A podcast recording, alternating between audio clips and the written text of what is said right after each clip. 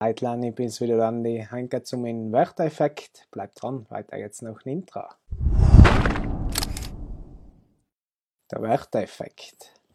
Als Wörtereffekt wird in der Medienwirkungsforschung die Annahme bezeichnet, dass ein kausaler Zusammenhang zwischen Selbstmorde, über die was in den Medien ausführlich berichten worden ist, und der Erhöhung der Suizidrate in der Bevölkerung besteht. In Goethes Klassiker die Leiden des jungen Wächters, ein Porträt der jugendlichen Psychologie mit all seiner Widersprüchlichkeit, Einsamkeit und Absolutheit der Gefühle.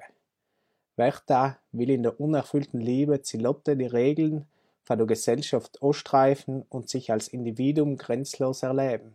Er lebt, dichtet, wirtet und scheitert letztendlich. Inzwischen ist nachgewiesen, dass Medien durch die Art und Weise der Berichterstattung a. die gesellschaftliche Information und Instellung zum Suizid beeinflussen. Aufgrund wissenschaftlicher Untersuchungen ist mittlerweile erwiesen, dass manche Formen der medialen Berichterstattung über Suizide weitere Suizide auslösen können, so dass die Medien durch die Form ihrer Berichterstattung einen Beitrag zur Suizidprävention leisten können. Eine Studie zur Berichterstattung über Wiener U-Bahn-Suizide hat gezeigt, dass er veränderter und zurückhaltender Medienberichterstattung mit einem deutlichen Rückgang der U-Bahn-Suizide übereinstimmte, wobei die Zahl seither auf verringertem Niveau blieben ist.